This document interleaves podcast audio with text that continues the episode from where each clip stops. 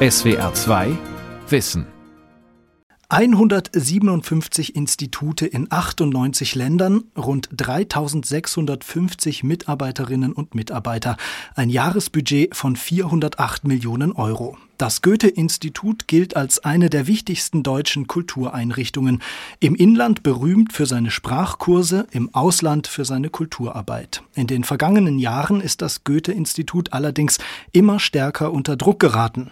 Zu teuer, zu ineffizient, und die Konkurrenz der Sprachkursanbieter ist groß. Die Corona-Krise hat noch dazu weitere finanzielle Löcher geschlagen. An einem reinen Kulturexport deutscher Dichter und Denker ist das Ausland längst nicht mehr interessiert. Das Goethe-Institut auf Sinnsuche? Von Antje Diekanz, Edda Schlager und Lukas Meyer-Blankenburg. Was genau leisten die Goethe-Institute im In- und Ausland? Was ist künftig ihre Aufgabe? Gerade auch in Ländern wie Belarus, wie Myanmar oder in China, wo die Regierungen nichts von einer offenen Zivilgesellschaft halten. Diesen Fragen wollen wir nachgehen in diesem SWR2 Wissen mit Beiträgen aus Kenia, aus China, aus Kasachstan und mit Unterstützung von Johannes Ebert. Er ist Generalsekretär des Goethe-Instituts. Hallo, Herr Ebert. Hallo, Herr Mayer-Blankenburg. Ja, freut mich, dass Sie dabei sind. 2021 ist ja in gewisser Weise auch Jubiläumsjahr für Sie. Das Goethe-Institut wird 70 Jahre alt. Jetzt war die Corona-Pandemie für Sie auch eine globale Zäsur. Was sagen Sie denn zum Titel unserer Sendung? Suchen die Goethe-Institute nach einem neuen Sinn für ihre Arbeit? Ich sehe den Titel, den Sie gewählt haben, kritisch, weil der Sinn des Goethe-Instituts ist es durch Begegnungen, durch Austausch, durch das Zusammenkommen von Menschen eine Welt, einen Beitrag dazu zu leisten, dass es ein gedeihliches Miteinander gibt auf der Welt. Und äh, wenn ich auf die letzten 10, 15 Jahre gucke, ist die Welt viel, viel unruhiger geworden. Wir haben populistische Strömungen, es gibt autoritäre Regime, die immer stärker werden. Es gibt neue Machtzentren mit unterschiedlichen Werten. Auf der anderen Seite wachsen in vielen Ländern die Mittelschichten, sie sind bildungshungrig. Wir sehen Themen wie Klima, wie Migration, die man wirklich nur über die Grenzen hinweg gemeinsam bewältigen kann. Und so ist der Sinn eher noch wichtiger und noch offensichtlicher geworden als in der Vergangenheit. Hallo, ich bin Aytan. Ich komme aus der Türkei. Hallo, mein Name ist Said Murtaza Musavi. Ich komme aus Afghanistan und seit fünf Jahren bin ich in Deutschland. Mein Name ist Gültan, ich bin 35 Jahre alt und komme aus der Türkei. Deutsch als Fremdsprache zu vermitteln gehört zu den Grundaufgaben nach wie vor des Goethe-Instituts. Eines ihrer wichtigsten Institute steht in der schwäbischen Provinz, in Schwäbisch Hall. Ich habe mir da per Online-Schalte mal einen Sprachkurs anschauen können und ein paar Teilnehmerinnen und Teilnehmer haben mir außerdem Aufnahmen geschickt und mir erklärt, warum sie überhaupt Deutsch lernen wollen. Seit ich nach Deutschland kam, will ich immer Deutsch lernen. Ich mache Ausbildung bei Firma SBM als Maschinen- und Anlageführer. Ich bin Arsin vom Beruf. Ich bin verheiratet und habe zwei Töchter. Ich möchte in Deutschland leben und als Ersin meinen Beruf ausüben. Den Deutschunterricht halte ich für sehr nützlich und ich hatte die hohe Qualität im ersten Unterricht im Goethe-Institut bemerkt.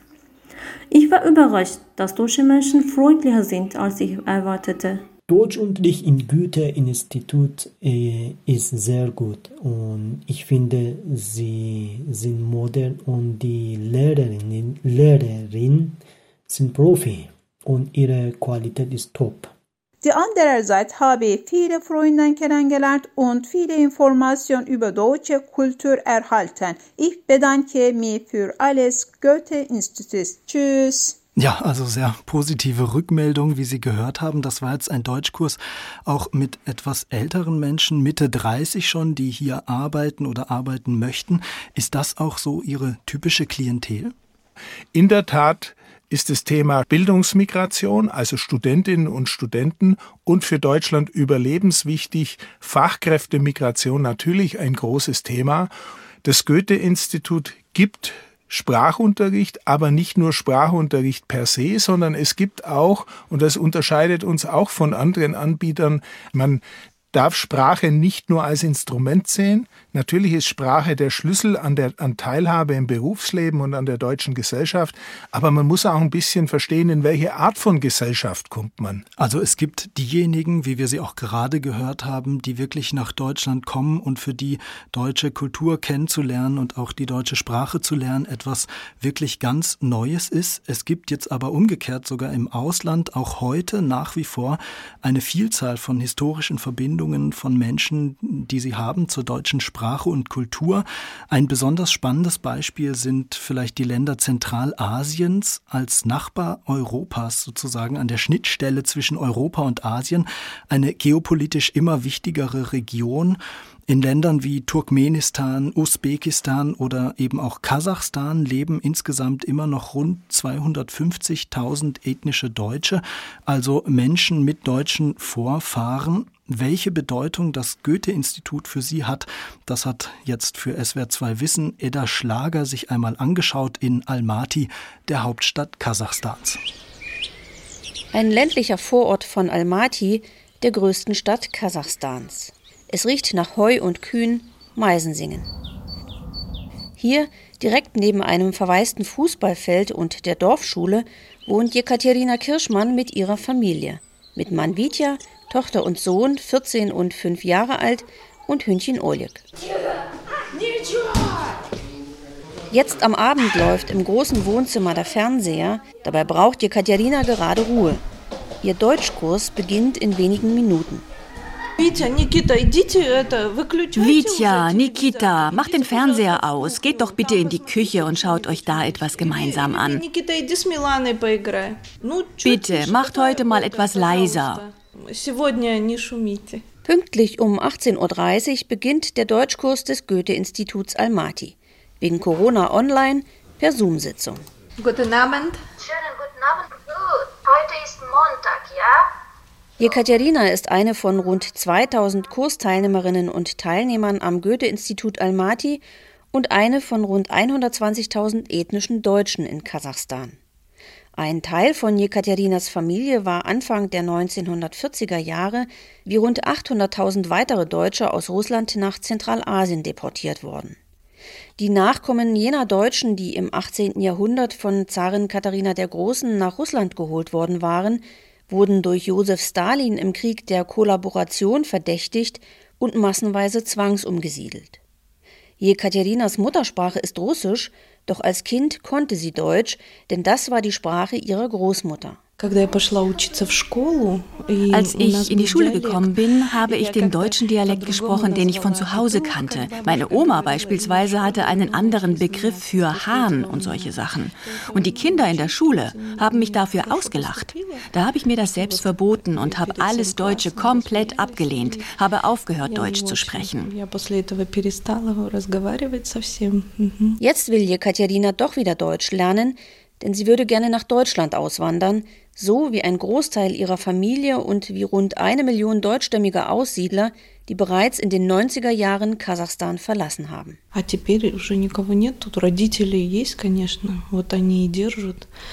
Jetzt ist keiner mehr hier. Ja, unsere Eltern sind noch da und halten uns noch aus. Aber der Vorteil, wenn wir auswandern, wäre eben, dass die Kinder sich entwickeln können.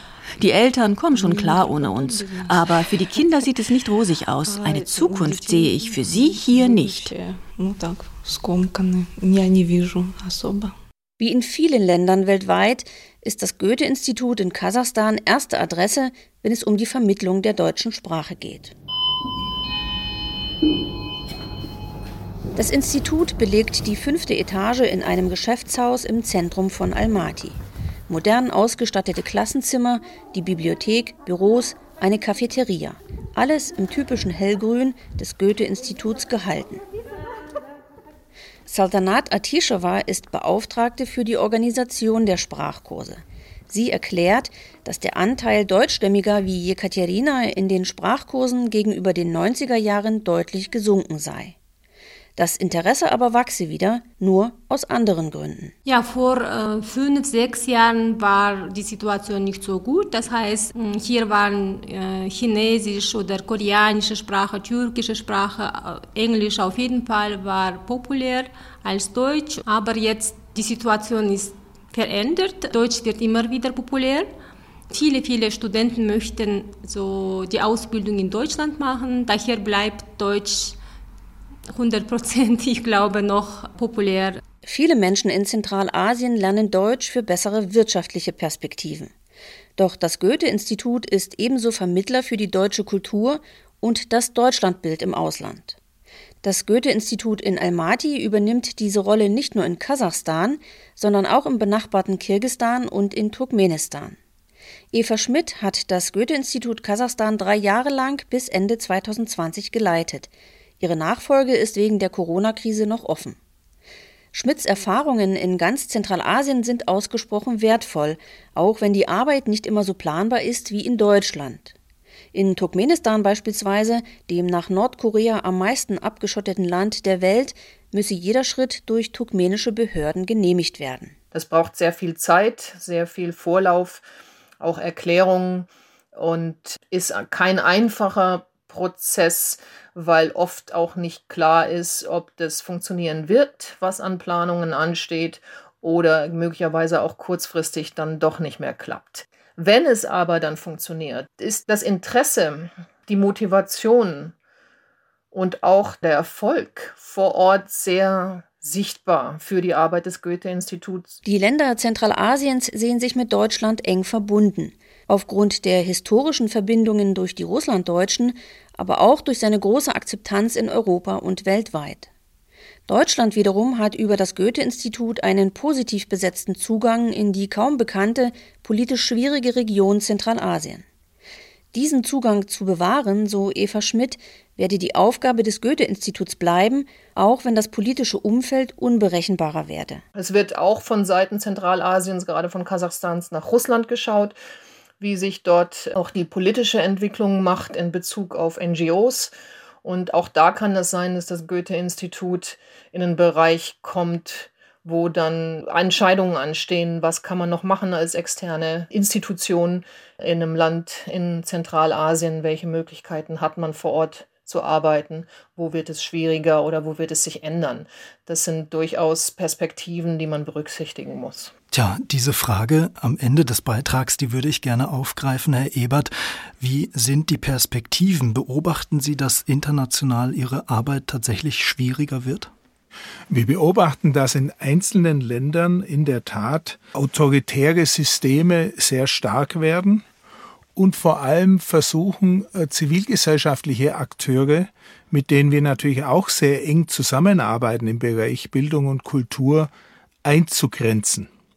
Wir selbst als Goethe-Institut sind meistens über Kulturabkommen äh, geschützt, unser Status ist geregelt, aber natürlich bemerken wir in einzelnen Ländern, dass Partner verunsichert sind, dass sie auf der einen Seite sehr gern mit uns zusammenarbeiten, äh, weil sie in der Zusammenarbeit mit einer deutschen, einer ausländischen Organisation Schutz finden aber auf der anderen Seite dann auch manchmal sagen, ich muss mich zurückhalten, weil beispielsweise äh, Geldfluss von einer ausländischen Organisation äh, mir Schwierigkeiten bereiten kann. Nehmen wir ein großes Beispiel, das uns in Europa zurzeit ja sehr beschäftigt, die Frage, wie umgehen mit China. Ich habe äh, mich mit Clemens Treter unterhalten, dem Institutsleiter des Goethe-Instituts in Peking.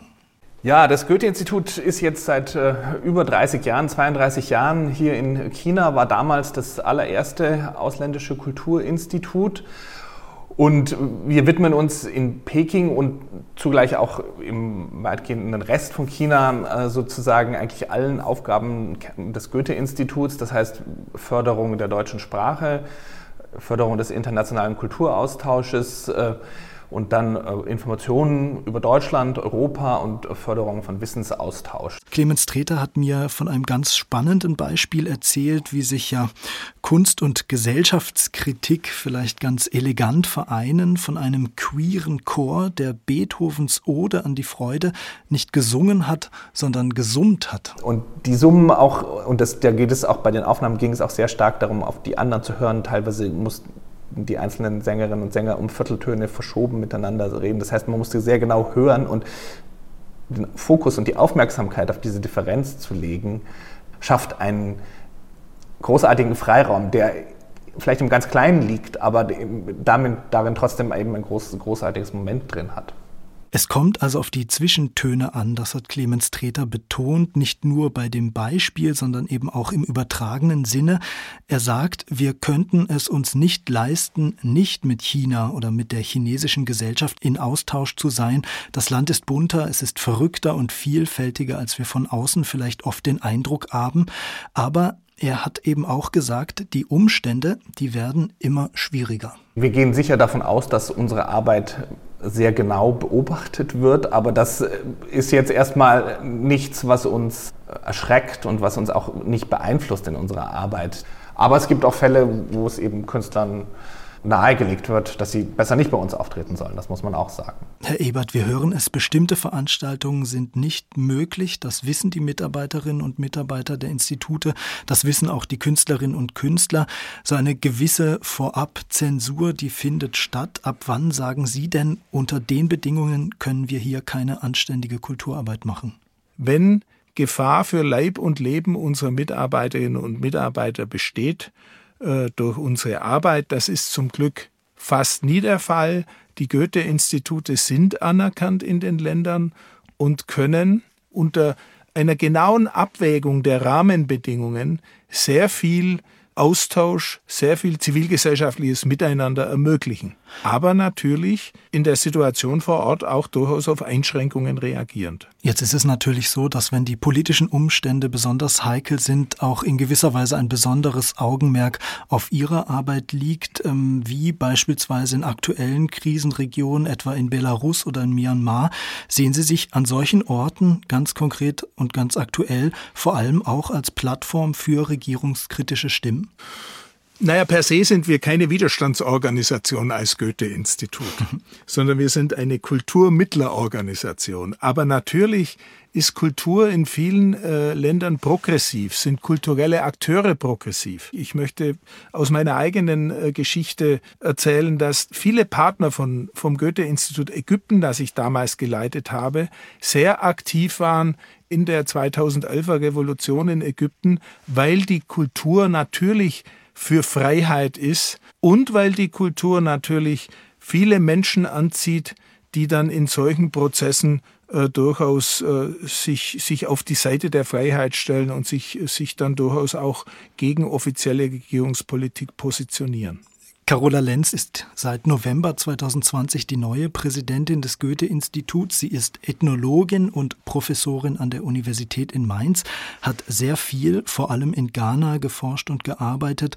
In den SWR 2 Zeitgenossen hat sie zu ihrem Amtsantritt die Grundsatzfragen umrissen, mit denen sich das Goethe-Institut künftig besonders beschäftigen soll.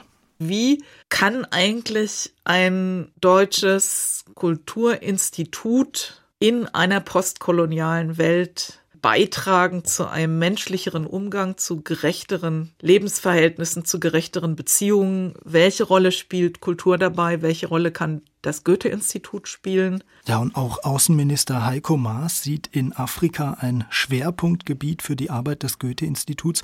Carola Lenz passte also ganz gut ins Anforderungsprofil.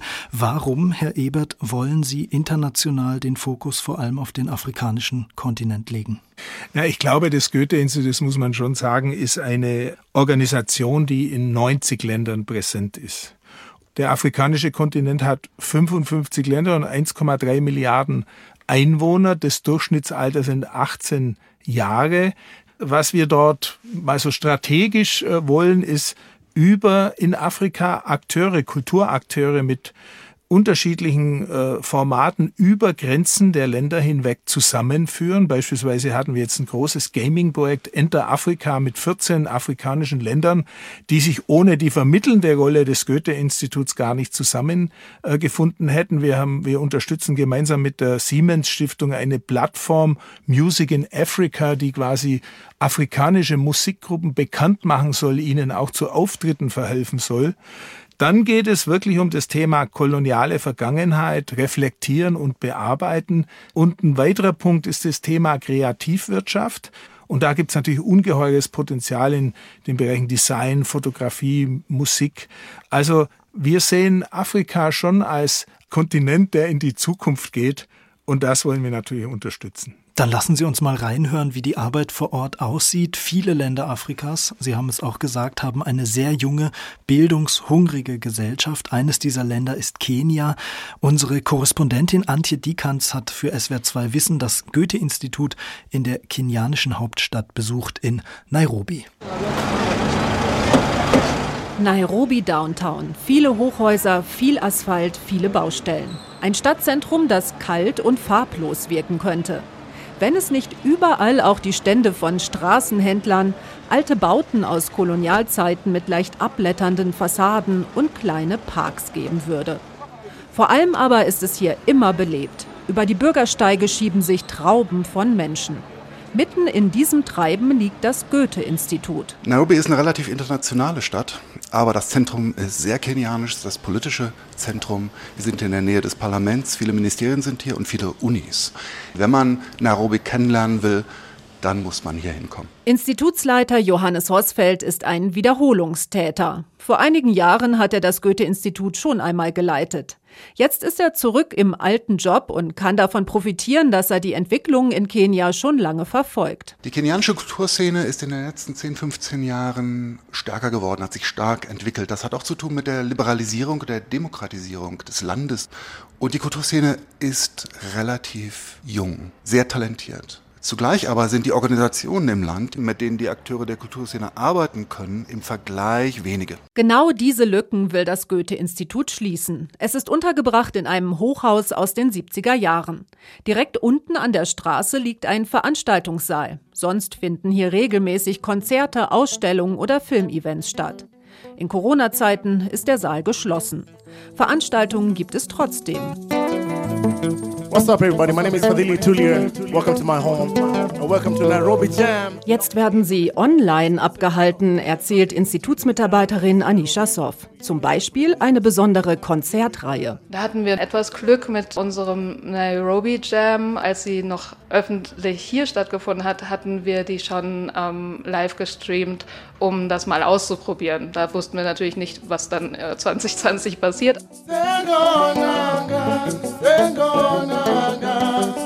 Die Konzerte kommen jetzt live aus den Wohnzimmern der Künstler in das Zuhause der Musikfans. Ein Erfolg.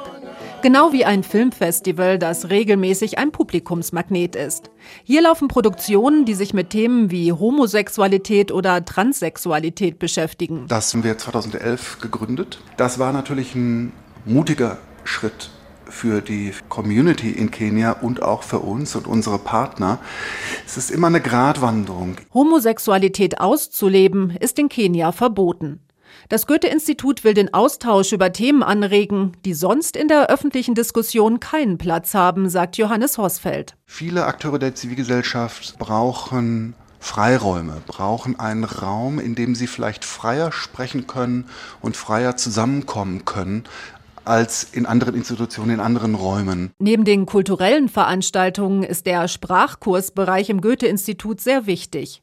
Etwa 3000 Prüfungen wurden hier zuletzt im Jahr abgelegt, sagt die Leiterin der Abteilung Irene Bibi. Viele bereiten sich so auf ein Studium in Deutschland vor. Deutschland ist als wissenschaftlich führendes Land bekannt. Das ist wirklich das Allerwichtigste. Und die Studenten oder die jungen Menschen wissen, dass sie Qualität in Deutschland finden. Die Kenianerin hat selbst einst als Schülerin im Goethe-Institut angefangen. Inzwischen leitet sie den Sprachkursbereich schon seit 17 Jahren eine von mehreren Erfolgsgeschichten. Ich würde sagen, vielleicht die prominenteste Person wäre Dr. Auma Obama und die war eigentlich auch die erste Kenianerin, die in Germanistik promoviert hat. Ihr fließendes Deutsch lernte die Schwester des früheren US-Präsidenten im Goethe-Institut in Nairobi. Die Räume haben über die Jahre schon einige Änderungen durchgemacht, aber jetzt steht eine Gesamtüberholung an. Umzugskartons türmen sich in den Gängen, denn alles wird ausgeräumt und renoviert. Vor allem die Bibliothek soll umgebaut werden. Bücher werden aussortiert, dafür gibt es künftig mehr digitale Medien, sagt Bereichsleiterin Elisabeth Mayrura. Musik, Filme, man kann auch nicht nur Sprachbücher ausleihen, sondern auch wirklich Bücher zu allen Themen. Die Bibliothek hat eine Fensterfront nach draußen. Dahinter soll künftig eine große Dachterrasse entstehen, das liebste Projekt des Institutsleiters. Bisher ist hier nur ein graues Flachdach. Vom Rand aus blickt man direkt auf die darunter liegende Straße. Eine Lage, die Johannes Horsfeld begeistert. In der Mitte von Nairobi, man hört die Betriebsamkeit der Straße, ist ein intensives, pulsierendes Leben hier. Und das ist natürlich wie eine richtige afrikanische Metropole. Hochhäuser, richtiger Urban Jungle. Und in der Mitte dieses Urban Jungles möchten wir eine grüne Dachterrasse mit Urban Gardening bauen, auf der wir dann auch Veranstaltungen machen können. Lounge-Sessel mit Pflanzen dazwischen, Sitzecken zum gemütlichen Plaudern oder auch diskutieren. Nach der Corona-Zeit will das Goethe-Institut noch mehr als vorher ein Treffpunkt für die jungen und kulturinteressierten Kenianerinnen und Kenianer werden. Wenn die Sonne untergeht, können hier dann auch wieder die Konzerte stattfinden, die zurzeit nur gestreamt werden. Sunny Yesterday my life was filled with rain. Jetzt sind Sie als Goethe-Institut ja längst nicht mehr die einzige internationale Kulturinstitution. Es gibt das British Council, es gibt das Institut Français, das spanische Instituto Cervantes und dazu kommen ja mittlerweile auch weltweit hunderte chinesische Konfuzius-Institute. Russland, die Türkei bauen Kulturvertretungen in großem Maße aus. Gibt es etwas, was das Goethe-Institut von all diesen Instituten unterscheidet? Erstens mal sieht man an dem, was Sie aufgezählt haben, dass viele Länder Kultur und Bildung als wichtige Politikfelder sehen, um international aktiv zu werden. Was das Goethe-Institut, glaube ich, ein bisschen unterscheidet, ist, dass wir weniger Kultur aus Deutschland repräsentieren, sondern dass wir mit unseren Partnern versuchen, echte Kooperationen einzugehen, Koproduktionen zu entwickeln und dass wir versuchen zuzuhören, was ist die Herausforderung für die Kulturszene in einem gewissen äh, Land und dann versuchen aus Deutschland einen Beitrag zu leisten oder die Akteure mit Akteuren anderen Ländern in einem weltweiten oder regionalen Netzwerk zu verbinden. Mit einer gewissen Demut zuzuhören, was eigentlich die Herausforderungen sind und weniger das deutsche Interesse per se und die deutsche Kultur per se in den Mittelpunkt zu stellen, sondern Menschen zusammenzubringen und Institutionen zusammenbringen, ich glaube, das ist eine besondere Eigenschaft des Goethe-Instituts. Das haben wir auch in den Beiträgen für dieses SWR2 Wissen gehört und das haben wir vor allem auch von Ihnen gehört. Vielen Dank für Ihre Einschätzung. Johannes Ebert, Generalsekretär des Goethe-Instituts in München. Vielen Dank, Herr Mayer-Blankenburg. SWR2 Wissen. Manuskripte und weiterführende Informationen zu unserem Podcast und den einzelnen Folgen gibt es unter swr2wissen.de.